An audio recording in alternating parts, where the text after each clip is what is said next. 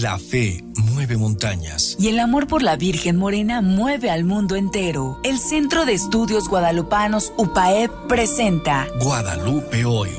Comenzamos. Un grito de guerra se escucha en la paz de la tierra y en todo lugar. Los prestos guerreros empuñan su espada y se enlistan para pelear.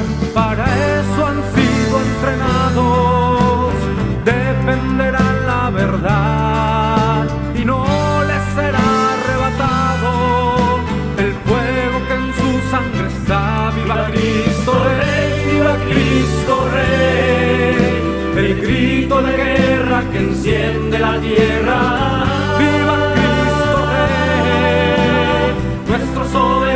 Señor.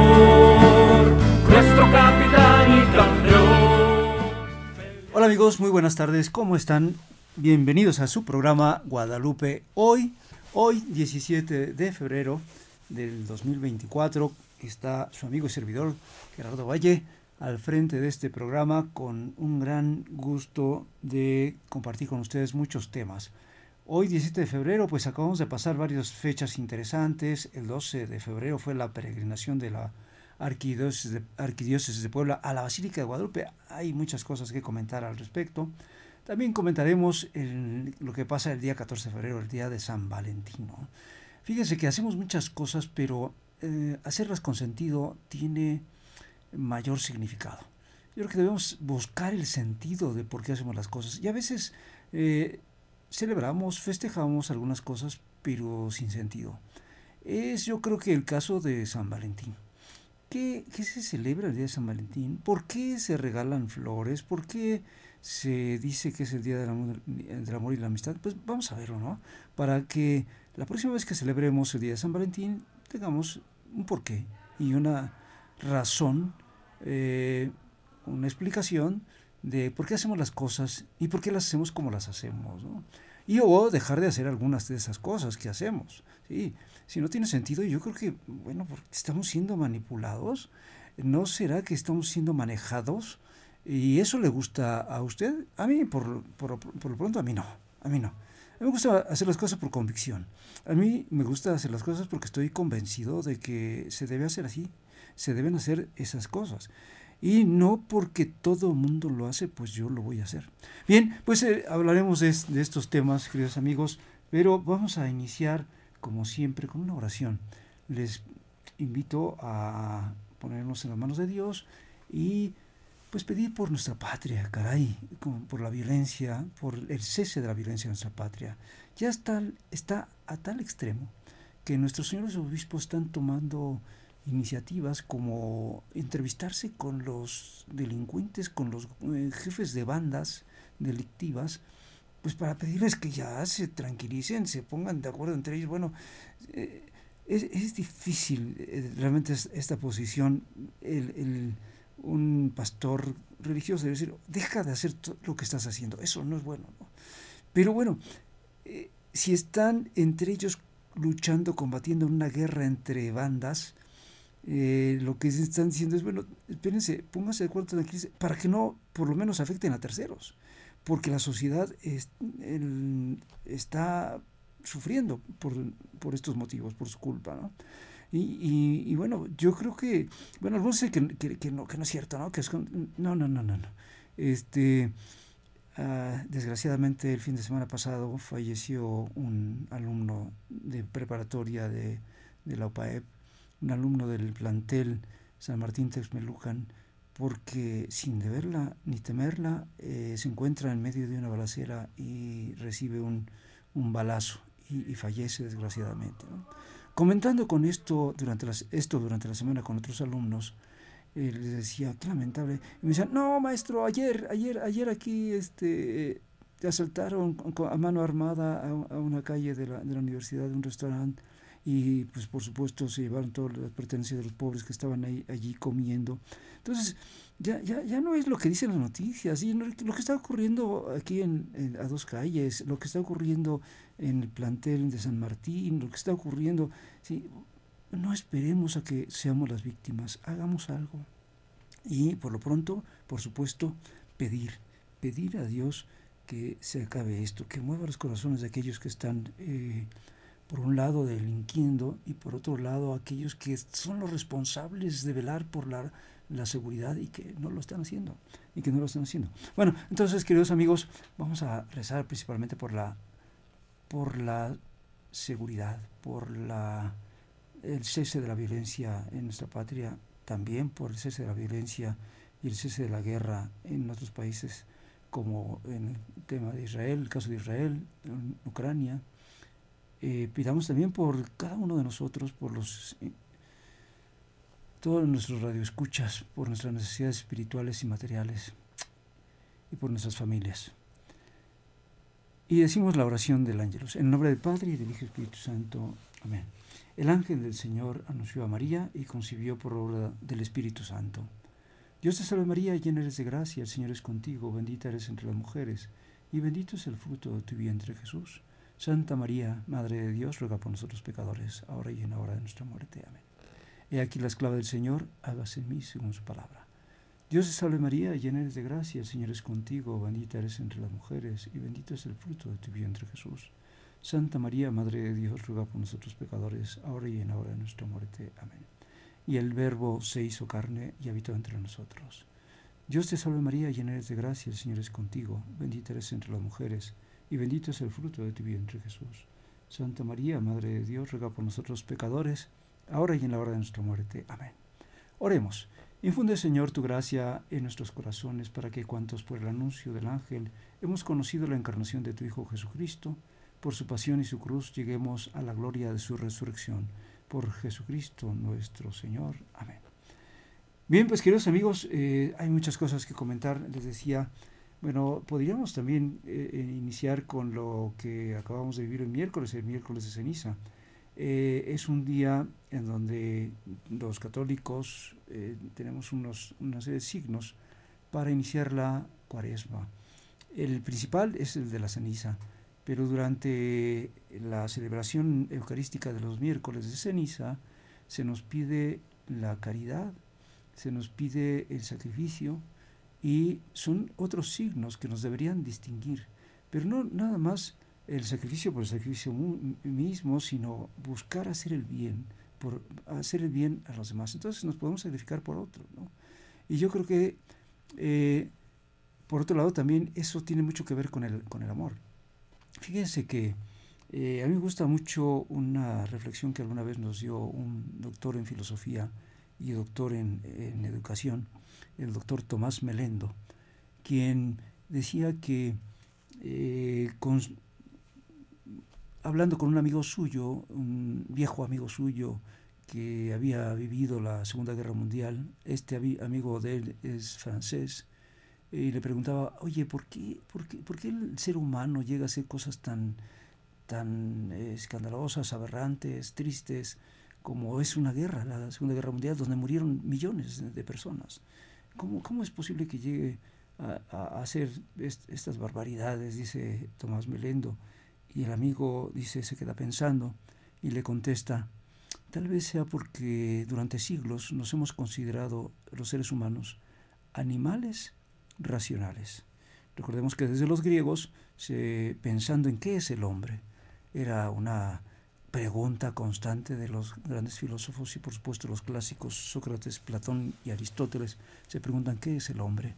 Y es evidente que tenemos cosas en común con los animales. Entonces ellos eh, dicen, pues es un animal, es un animal. Ah, bueno, pero ¿qué lo, ¿qué lo distingue de los animales? ¿Qué lo caracteriza como ser humano? y llegan a la conclusión de que es la razón, es, el pensamiento la razón. Pero este amigo, este amigo de Tomás Melendo dice, sin embargo, el hombre, por medio de la razón, con la razón, muchas veces se autoengaña y engaña a los demás. Entonces, pues, eh, y hace cosas también aberrantes, ¿no? Hace, cosas que ni los animales hacen, en contra de su naturaleza, por eso digo que es aberrante, ¿no? es una conducta aberrante, por ejemplo, cuando alguien se pone a comer tierra, ¿no? Así como, no, no, no. Este, nosotros debemos buscar un alimento que nos nutra, algo que eh, realmente nos, nos deje algo nutritivo. Pero eh, el hombre a veces comete conductas aberrantes como esto de matarse los unos a los otros y estar en contra de los demás por algún motivo, por algún supuesto motivo o razón, pero a veces es un motivo eh, falso y a veces no razonamos bien y hacemos tonterías. Entonces decía este, este amigo de Tomás Melendo, tal vez eh, sea por eso. Y por otro lado, también siempre nos hemos considerado animales. Y pues nomás le dejamos esta característica, característica como importante, somos animales y, ya, pero y la razón la usamos como eh, nos convenga, a nuestra conveniencia. Así que, eh, dice Tomás Merendo, entonces, si así estamos, así estamos conduciéndonos ya en la humanidad, debe haber otra, otra característica que defina al ser humano. Y bueno, llega a la, a la conclusión Tomás Melendo que eh, es el amor, es la capacidad de dar a los demás, de darse a los demás. Y define Tomás Melendo el amor como el querer el bien del otro por el otro mismo. Es decir, si alguien le hace un bien a otro, pero esperando un bien el mismo, el, por él es la razón principal, es el mismo, no, eso no es amor. Es desligándose de uno mismo, de toda intención propia, para hacer el bien a los demás. Entonces, este es el amor y esta es la caridad. Esto es a lo que se nos invita en esta cuaresma, en todas las cuaresmas y siempre pero por supuesto sobre todo en estos 40 días donde el católico eh, debe ejercitar más, ejercitarse más para dar y darse. Y eh, esto es lo, que precisamente nos debería caracterizar y que de alguna manera nos ha caracterizado. ¿no?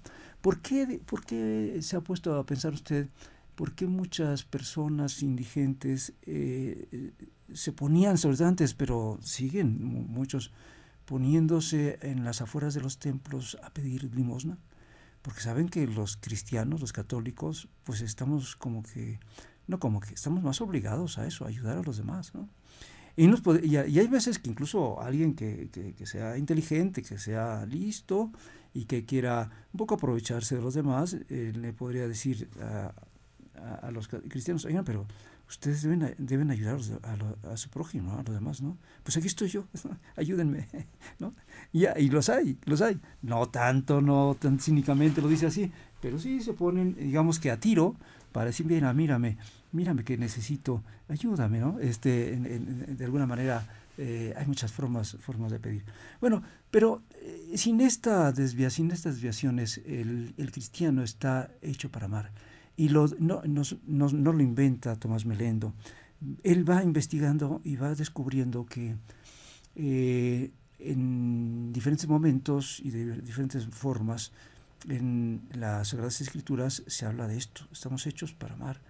Eh, después algunos santos también lo manifiestan, ¿no? sobre todo San Agustín, estamos hechos para amar y por esto es que debe ser, una, ser lo que nos caracterice y debemos estar hechos para buscar el bien de, los demás, el bien del prójimo, eh, considerando que es, mm, hay más felicidad en dar que en recibir.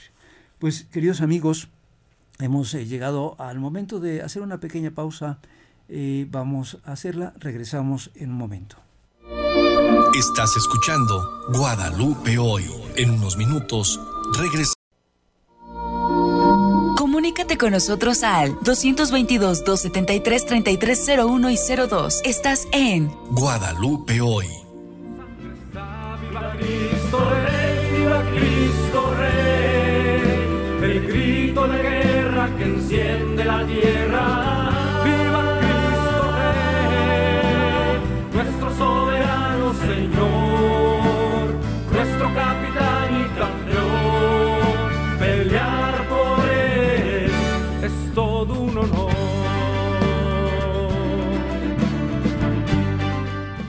Bien, queridos amigos, ya estamos de regreso en este su programa Guadalupe Hoy y pues mandamos un gran saludo a nuestro amigo y compañero Antonio Bravo, quien ha estado en estos micrófonos las cinco semanas anteriores, dado que un servidor estaba eh, ocupado con un curso en Tehuacán. Sin embargo, también nos eh, comparte y nos pide que compartamos la invitación a un rosario que habrá hoy a las 5 de la tarde. Eh, se denomina rosario para hombres, pero evidentemente es abierto. A las 5 de la tarde todos los sábados, bueno, un sábado cada mes, eh, hoy corresponde este, ese sábado, Eh, se hace el rosario en el atrio de la catedral a las 5 de la tarde, sobre todo para pedir por nuestra patria, por la, por la vida y por la familia. Eh, es un buen momento para eh, precisamente unirnos en oración. incluso los obispos están llamando a una jornada de oración, particularmente el día de mañana, porque también el día de mañana está, se están convocando una serie de manifestaciones, de marchas, para defender nuestras leyes, para defender nuestra constitución, para defender nuestra libertad. Y pues, los obispos, como buenos pastores, nos piden pues eh, acudir a aquel que todo lo puede, a nuestro Señor, a Dios, a, nuestro Cristo Rey precisamente. Por eso hemos puesto esta, esta canción al inicio, porque uno de los ideales que debemos tener todos los católicos es que la ley del Evangelio impere, que sea eso lo que nos mueva en la sociedad. Eso es que Cristo rey, que Cristo reine, perdón. Esto es, eso es que Cristo impere en nuestra, en, nuestra humanidad. Y pues empecemos por nosotros, ¿no? Empecemos por cada uno de nosotros. En otras ocasiones he mencionado esa jaculatoria tan bonita que tienen los adoradores nocturnos cuando uno de ellos dice, viva Cristo Rey, los demás responden, en mi corazón en mi casa y en mi patria. Y esto es un trabajo, esto es un camino, esto es una obra que hay que emprender, es algo que hay que hacer diariamente, que Cristo reine en mi corazón, que Cristo reine en mi familia y que Cristo reine en mi patria. Y por supuesto, una de las primeras cosas que, debemos hacer pues es interesarnos por el Evangelio y leer el Evangelio. Es, es increíble. Hay incluso este, personas que eh, un tanto interesadas, a veces ven que cierto grupo de católicos tiene eh, pues éxito en algún negocio, en una actividad o en algún partido político y dicen, pues yo soy de ahí, pero sin serlo realmente, buscan el poder, buscan el colocarse, en fin, este, no, no, no, lo primero es que, que, debe suceder es, es el ser, es, es ser buen cristiano. Bien, pues ahí está la invitación. Hoy a las 5 de la tarde en el atrio de la catedral, eh, ojalá podamos estar ahí y nos unamos todos en oración. Y dicho sea de paso, pues también mañana a las nueve y media en el Gallito habrá esta manifestación para, eh, para pedir porque nuestra patria tenga libertad y que se respeten las leyes, que se respete un Estado de Derecho. Bueno, ahorita hablaremos un poco más de eso. Eh, queridos amigos, ah, comentábamos el, eh, el, tema del día de San Valentín. En un principio decíamos, bueno, ¿qué, ¿qué, pasa el día de San Valentín? El 14 de febrero se llena el comercio de corazoncitos, los comercios de corazoncitos y muchas eh, invitaciones a comprar, que si el globo, que si el eh, chocolate, que si la flor, en fin. Y sí, dar es muy bonito. hay más alegría en dar que en recibir, dice el Evangelio. Eh, pero, ¿por qué este día? ¿Por qué de esa forma nada más? Hay que estar dándonos siempre, dando y dándonos siempre. Y, bueno, pues pareciera nada más un motivo comercial. Bueno, ¿de dónde viene este día de San Valentín?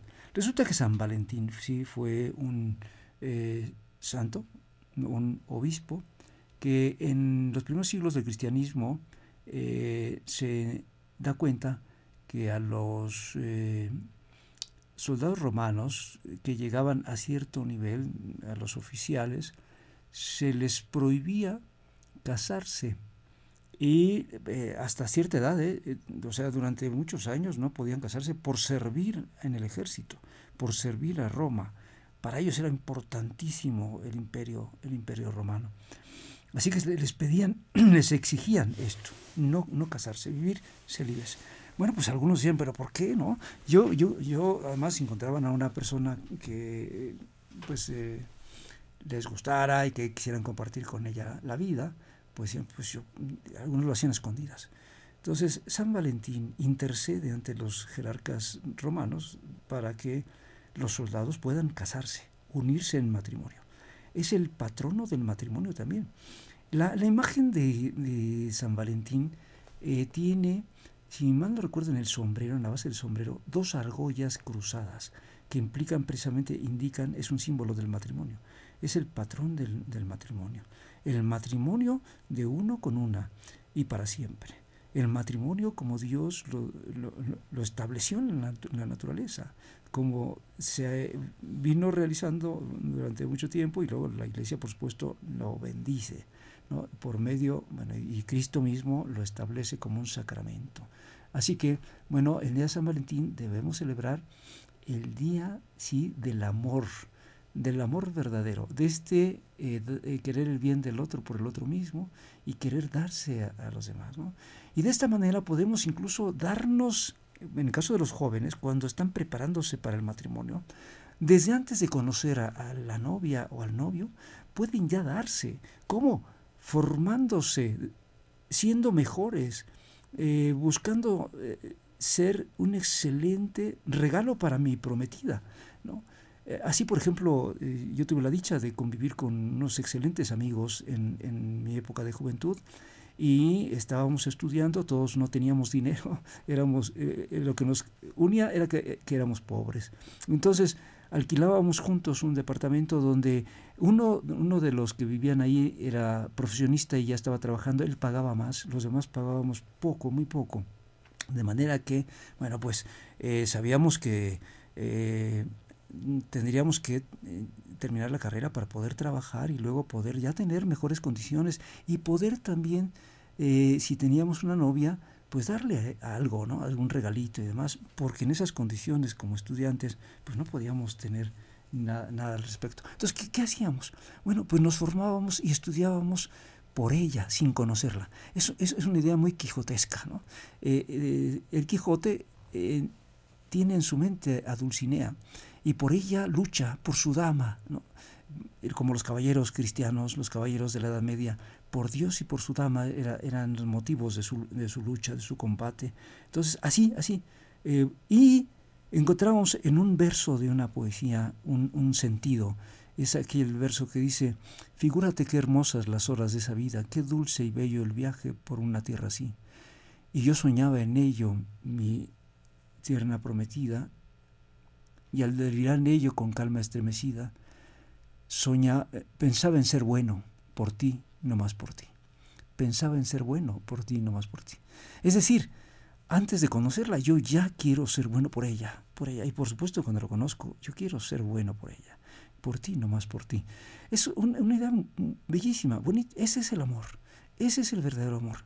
Hoy encontramos una serie de desviaciones que, pues, eh, de, lo cual vivimos los resultados, vemos las consecuencias. Muchos niños sin papá, muchos eh, embarazos que quieren terminar, que quieren eh, así terminar, no es interrumpir, que eso del aborto no es una interrupción, es un término, es un acabar con el niño. ¿Y por qué? Por una serie de egoísmos una serie de muchas veces del varón que dice voy a aprovecharme de ella y entonces busca busca solo el placer pero eso no, no tiene nada que ver con el amor. Bueno ojalá vayamos digamos corrigiendo el camino y dándole sentido a esto como decíamos y realmente nos vamos con amor. Y este es el amor que nos invita eh, precisamente nuestro Señor el que, al que nos llama eh, Jesús y por supuesto por medio de Nuestra Señora de Guadalupe también a construir esta casita sagrada en nosotros mismos, en primer lugar en nosotros. E, es, es eh, este querer ser bueno por ti, no más por ti, es construir esa casita sagrada en nosotros. Y eso es lo que nos invitaba Pablo VI cuando inaugura la nueva Basílica de Guadalupe, cuando dice, Nuestra Señora de Guadalupe ya tiene su templo material, falta construir el templo espiritual. Y el templo espiritual se construye con tabiques, y uno de los tabiques somos nosotros, para que después podamos construir también una mejor sociedad, una sociedad mejor. Pues queridos amigos, eh, rápido se pasa el tiempo y debemos ir a otro pequeño corte. Regresamos en un momento. Estás escuchando Guadalupe hoy. En unos minutos Comunícate con nosotros al 222-273-3301 y 02. Estás en Guadalupe hoy. de guerra se escucha en la paz de la tierra y en todo lugar. Los prestos guerreros empuñan su espada y se enlistan para pelear. Para eso han sido entrenados,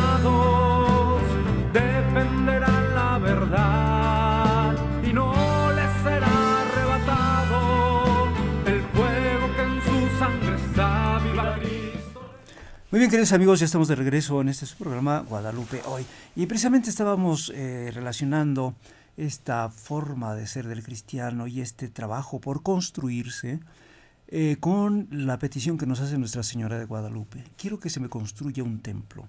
Quiero que se me construya un templo, pero decía también Pablo VI, ya ella tiene su templo material. ¿Cuál es el templo que hay que construir y que es una construcción permanente? El templo espiritual, dice, nos decía su santidad. Y ese templo espiritual eh, es cada uno de nosotros y es la sociedad que, que, formamos. Y precisamente debo decirles, tengo eh, el temor de que se nos está derrumbando este templo. El templo de cada uno de nosotros y el templo de nuestra sociedad, el templo de nuestra patria. Veamos cómo, cómo está. Y bueno, pues para eso eh, también eh, cabe mencionar que mañana hay una manifestación por la democracia, por nuestra democracia, para que tengamos libertad. ¿Qué, qué pasa? Hay, hay, que hacer un poco de historia al respecto. Precisamente en este formarnos también nosotros debemos conocer. Lo primero es conocer. ¿no? Quien actúa sin conocer está actuando realmente sin, sin libertad. No es realmente un ser humano. Eh, dice Aristóteles, para ser libre hay que, la, la, libertad es capacidad de elegir, pero para poder elegir hay que conocer. Yo no puedo elegir si no sé las ventajas y desventajas de esto que voy a elegir. Entonces hay que conocer, hay que saber. Y miren ustedes, queridos amigos, no, no nos remontemos eh, tan, tan, lejos en la historia. Vamos, vamos a, la, a la Revolución Francesa.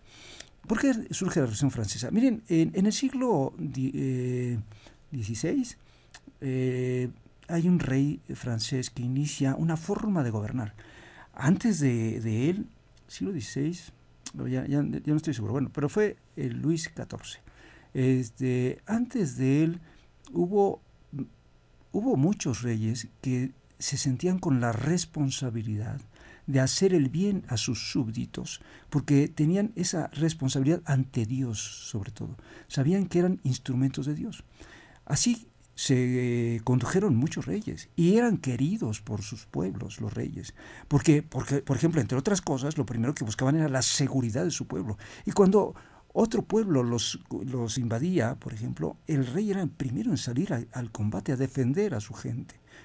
Bien, entonces, en primer, en primer lugar, eh, hubo buenos gobernantes, sí, eh, reyes, sí, eh, monarcas, sí, que eran uno solo y ellos tomaban decisiones, sí, pero sintiéndose responsables ante Dios por, para hacer el bien. Pero hay un momento en que eh, Luis XIV dice, no, no, no, no, no, no, a mí nadie me va a mandar, yo soy el que toma las decisiones y eh, eh, su frase fue, el Estado soy yo. Así que yo, yo y yo. Así que lo que yo diga se hace, no tengo ningún consejo, no tengo ninguna responsabilidad para con un ser supremo, nada, nada, yo solo, solo. Y entonces empieza el despotismo que también se le conoció como galicanismo, que era que el rey hace lo que se le da la gana, literalmente. Hace todo, ¿no? Y, hace eh, obras sin, sin, planear, sin proyecto, y se le caen y, no tienen resultados, y se gasta el dinero del pueblo, por supuesto, y empobrece al, pueblo. Entonces, pues ahí viene una serie de, este, de ahí viene una serie de, gobernantes ya, eh, sobre todo reyes, y es con la idea que nos hemos quedado en la actualidad. El rey es el que manda de manera absoluta y el que no le da cuentas a nadie y el que eh, oculta sus, sus cuentas, ¿no? Eh, eh, ofrece obras a sus amigos, no, no, no hace público los contratos, en fin, eso es la forma de gobernar de esos reyes galicanos, reyes absolutistas. Bueno, ¿cómo se... viene la Revolución Francesa y precisamente, recuerdan, le, le cuesta la cabeza a Luis XVI, descendiente de Luis XIV, y cambian las cosas. Y una de las cosas que, se plantean es, bueno, sí, va a haber un gobernante, pero va a haber alguien que le haga contrapeso, un congreso, un congreso que, no debe estar totalmente de acuerdo con él, debe ser libre para que le haga contrapeso y evite que se, que se eh, conduzca, eh, como lo hemos, lo hemos dicho, con, solamente con, con sus ideas y sin darle cuenta a nadie. Entonces, un congreso. Pero también se establece una, un poder judicial, una serie de magistrados que, primero, teniendo unas leyes eh, con un Estado de derecho, eh, hagan respetar las leyes por todos, por todos, inclusive el rey eh, o, el, o, el, jerarca o como se llame ahora presidente, ¿no? que respete la ley. Entonces deben ser independientes estos del poder ejecutivo, del rey. Y por tanto no deben ser sus amigos, no deben ser de su partido, no y deben de tener eh, total autonomía e independencia para que juzguen de acuerdo a la ley que antes se ha establecido por todos, por la sociedad, por este poder este, eh, legislativo los que hacen las leyes las realizan, las elaboran, eh, asumiendo pues un bien común, un bien de todo el país. Luego eh, quienes eh, vigilan que, la, que se ejecuten, que, que, se sigan las leyes, pues es el poder judicial. Y realmente el poder ejecutivo debería ser aquel que se debería someterse al poder legislativo y judicial, pero no hay algunos que, eh, sintiéndose con ese poder absoluto, con un absolutismo, regresan a aquel galicanismo, a esa forma de gobernar, yo, yo, yo, y bueno, empiezan a, querer desaparecer uno de los poderes. O si no lo puedo desaparecer, bueno, pues pongo a mis amigos para que yo los controle. Gente, nada más que, que este, me diga, sí, y, y, entonces lo que estoy haciendo es lo que yo quiero. Y si no, bueno, pues eh, también el, el, ejecutivo, perdón, el este, judicial. Y si no puedo desaparecer, bueno, pues pongo a, a, los que yo puedo controlar.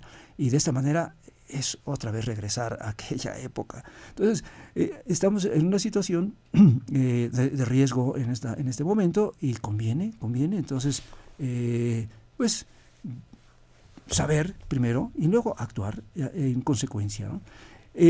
Y por supuesto un católico tiene el deber de construir esta sociedad. Eh, decía, y, bueno, primero estudiar qué es lo que conviene, cómo conviene que sea un país, cómo conviene que sea un gobierno, cómo conviene para, para mi, mi, bienestar en primer lugar, pero también por los demás, por amor a los demás. Esta es también una, manifestación del amor.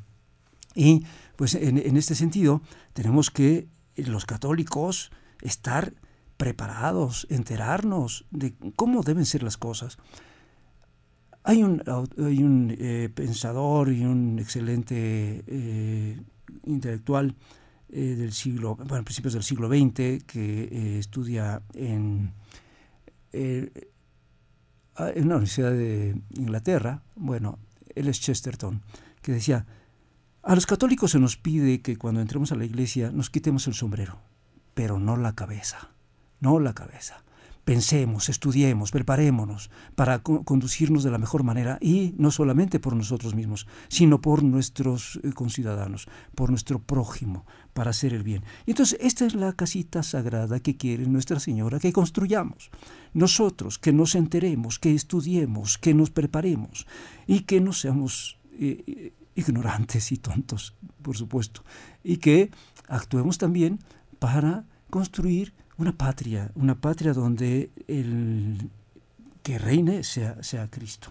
Bueno, queridos amigos, este, dos minutos para iniciar con el siguiente tema, que es el de la peregrinación de nuestra arquidiócesis. Oye, extraordinaria. ¿Sabe usted que la mayor peregrinación a la Basílica de Guadalupe es la peregrinación de Puebla de, los, de las diócesis de nuestro país? Eh, cada, cada diócesis hace una peregrinación. Son eh, digamos que vistosas y grandiosas, la de Querétaro, la del Estado de México, la de Michoacán principalmente tal vez, y la de Puebla como que no se ve mucho porque el día de la peregrinación, que en este caso es el 12 de febrero, pues sí se llena, se llena mucho, pero no se considera que la peregrinación del Estado de Puebla inicia días antes y termina días después. Ayer tuve la, tuvimos la oportunidad, este, precisamente algunos integrantes del Centro de Estudios Guadalupanos y un servidor, de ir a la Basílica de Guadalupe. Y con sorpresa vimos que todavía había peregrinos yendo y regresando de la Basílica de nuestro estado. Eh, había varias peregrinaciones, todavía, sobre todo ciclistas, que iban a la, Basílica de Guadalupe. En las autoridades de la Basílica de Guadalupe, ellos tienen eh, certeza de de que por este motivo, por todos estos días que va, acude a la Basílica eh, gente de Puebla, por, por este motivo es que es la peregrinación más numerosa, más grande. A lo mejor no es la más vistosa, como he mencionado, pero sí la más numerosa. Y esto pues es un orgullo que, comparto con ustedes. En esta peregrinación, eh, en esta ocasión no pudo presidir la, celebración en la, en la Basílica Monseñor Sánchez, nuestro arzobispo, por su estado de salud. Sin embargo, estuvo Monseñor Martínez, recién ordenado, eh, y, e hizo una, una gran homilía que a mí me pareció extraordinaria. No nos olvidemos de nuestros sacramentos, nos dice. No te olvides que eres bautizado. No te olvides que eres confirmado. Si eres ya casado, no te olvides que estás casado. No olvidar nuestros sacramentos. Ciertamente es un don, es la gracia que se nos, que se nos transmite por medio del sacramento mismo, pero también es una responsabilidad. Y es una responsabilidad que cuando nosotros somos conscientes de, ello, por supuesto, nos eh, motiva, nos mueve a ser congruentes, a ser, sí, si yo soy bautizado, pues yo buscaré conocer la vida de Cristo y yo conoceré, yo, buscaré eh, conducirme como, como Cristo quiere. Si yo soy eh, confirmado, por supuesto, la confirmación nos hace soldados de Cristo y yo seré un combatiente de nuestro Señor, yo seré un apóstol de, Cristo. Entonces, eh, la, en una parte en la hominía donde Monseñor nos dijo esto, no olviden que, somos, que son bautizados, no olviden su sacramento de la confirmación, no olviden su sacramento del, matrimonio y por supuesto los que son eh, presbíteros, no olviden su eh, sacramento del orden sacerdotal. Pues queridos amigos, eh, vamos a un pequeño corte y regresamos para comentar más al respecto. Regresamos en un momento. Estás escuchando Guadalupe hoy. En unos minutos Comunícate con nosotros al 222-273-3301 y 02. Estás en Guadalupe hoy.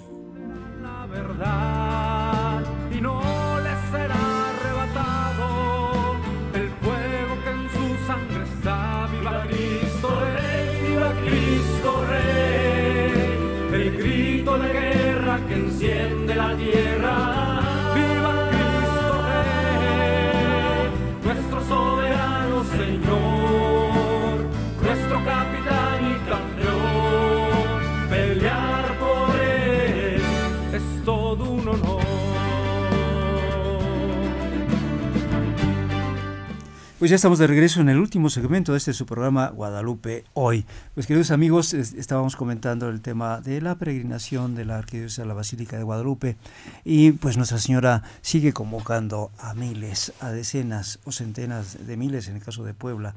Es una maravilla eh, saber de esto y eh, también poder ver que no solamente son los aquellos que van a la basílica, los peregrinos, sino mucha gente también hay algunas excepciones que no colaboran y no entienden y a veces incluso se molestan, echan el vehículo haciendo correr riesgos a los, a los peregrinos, pero hay muchísima gente que incluso los anima, les da algo en el camino, los cuida en el camino, los protege. Eh, por supuesto, si vamos conduciendo, bajamos la velocidad, sabemos que es época de peregrinación y nos unimos en eh, espíritu con ellos, ¿verdad? pues en nuestro vehículo a veces pues de esa manera bajando la velocidad y hay quien todavía les hace algunos toques de, de claxon celebrando celebrando que ellos hagan ese esfuerzo para ir a ver a Nuestra Señora de Guadalupe, a la celestial morena, la que nos ha hecho hermanos, dice el poeta. Bien, queridos amigos, eh, Comentarles también, ayer estuvimos en la Basílica de Guadalupe, algunos integrantes del Centro de Estudios Guadalupanos y un servidor. Eh, fue para presentarle, fuimos para presentarle al nuevo rector de la Basílica de Guadalupe el Centro de Estudios Guadalupanos. El nuevo rector de la Basílica de Guadalupe, bueno, ya no está nuevo, tiene mm, tres meses, dos meses, dos meses tiene, eh, sí que ya casi tres meses. En fin, eh, es el, el padre, o ahora monseñor, es bueno, Monseñor Hernández, Efraín Hernández, eh, fue extraordinaria la entrevista que tuvimos con ellos, con él, perdón. Nos pusimos a sus órdenes. La entrevista fue para presentarle el Centro de Estudios Guadalupanos. Somos un grupo de 16 personas que nos reunimos quincenalmente. eh, distribuimos trabajo, hacemos algunos comentarios, eh, distribuimos lecturas. Mm, hoy estamos con una tarea que nos iba a llevar 10 años, pero nos está llevando 3 o 4 años, es la, la escritura de cinco libros conmemorando los cinco siglos del acontecimiento guadalupano. Cada libro corresponde a un siglo. Eh, llevamos ya dos libros publicados, ya están eh, a la venta, si usted gusta puede adquirirlos en las librerías más prestigiadas, pero también puede llamar a la universidad con el señor Ramón González. Eh, les doy el, el, número de teléfono.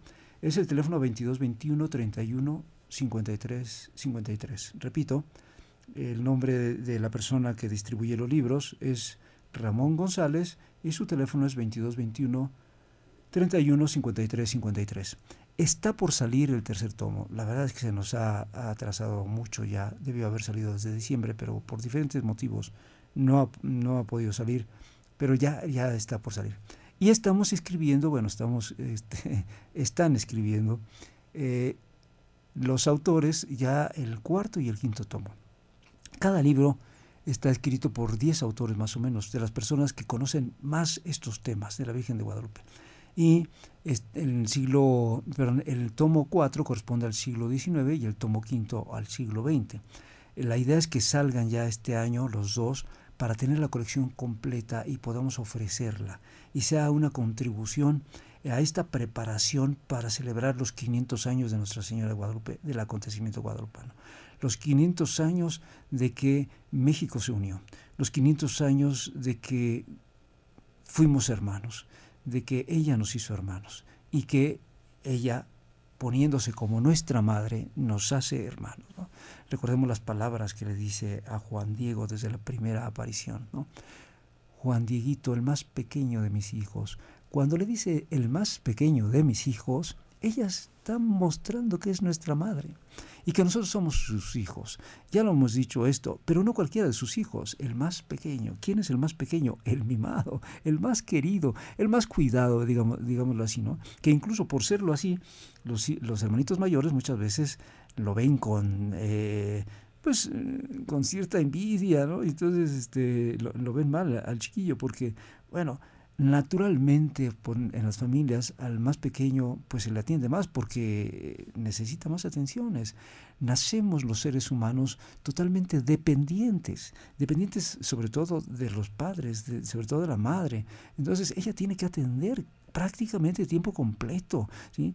Eh, por algo escuchamos a veces a, las señoras que, que este, han tenido bebés decirles a otras eh, a, quienes están esperando, ¿no? Dicen, olvídate de dormir bien, olvídate de comer bien, ya eh, tus horarios van a estar dependientes. Sí, claro, sí porque el niño está totalmente dependiente y la mamá se da al pequeño, ¿no? Entonces, Nuestra Señora Guadalupe nos dice eso. Eh, le, dice a Juan Dieguito y, eh, y, en Juan Diego a nosotros, ¿no? el más pequeño de mis hijos. Entonces ella se pone con esa madre y pues, nos hace hermanos entre nosotros.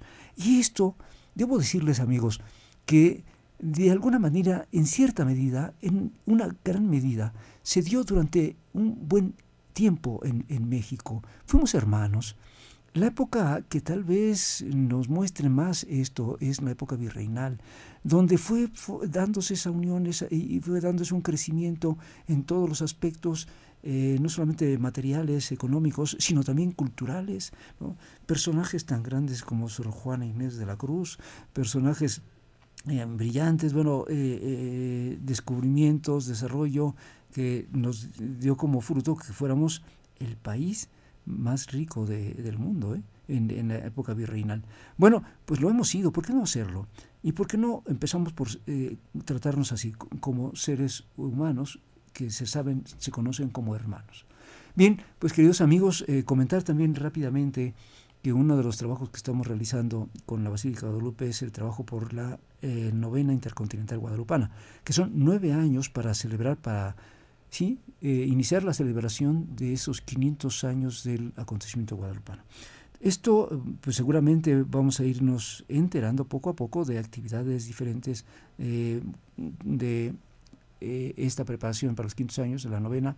En principio, Ya nuestro tercer tomo de estos libros que, de los que les he hablado ya tiene el logo de la, de la novena, porque es parte de esa celebración, esta publicación que, con la que queremos contribuir al conocimiento de Nuestra Señora de Guadalupe, al conocimiento real de nuestra historia, o mejor dicho, al conocimiento de nuestra historia real y verdadera.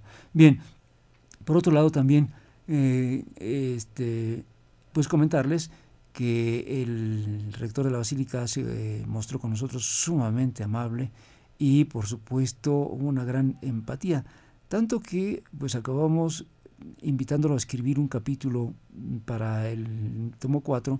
Él no, no aceptó porque tiene muchísimo trabajo, no solamente es el rector de la Basílica de Guadalupe, sino que tiene otros, otras actividades.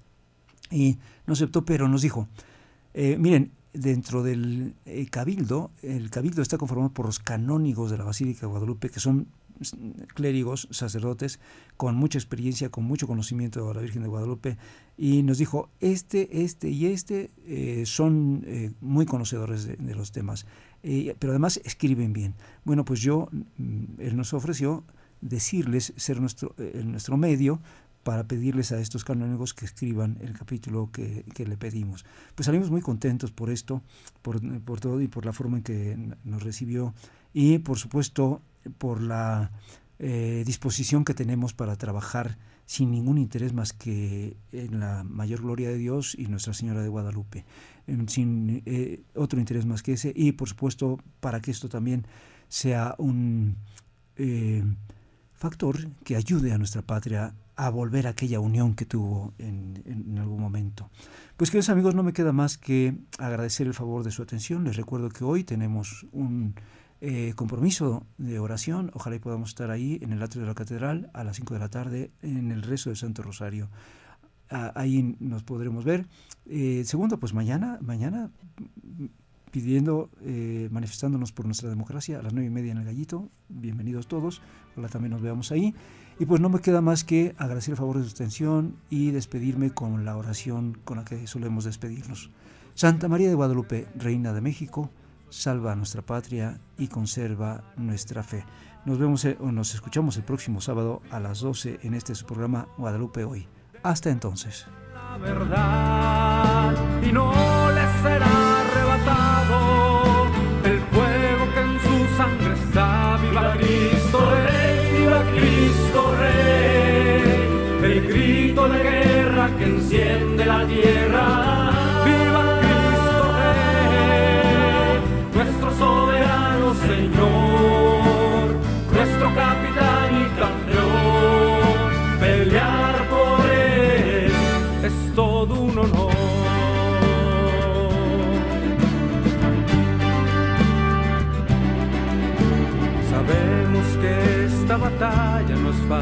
Y muchos se acobardarán.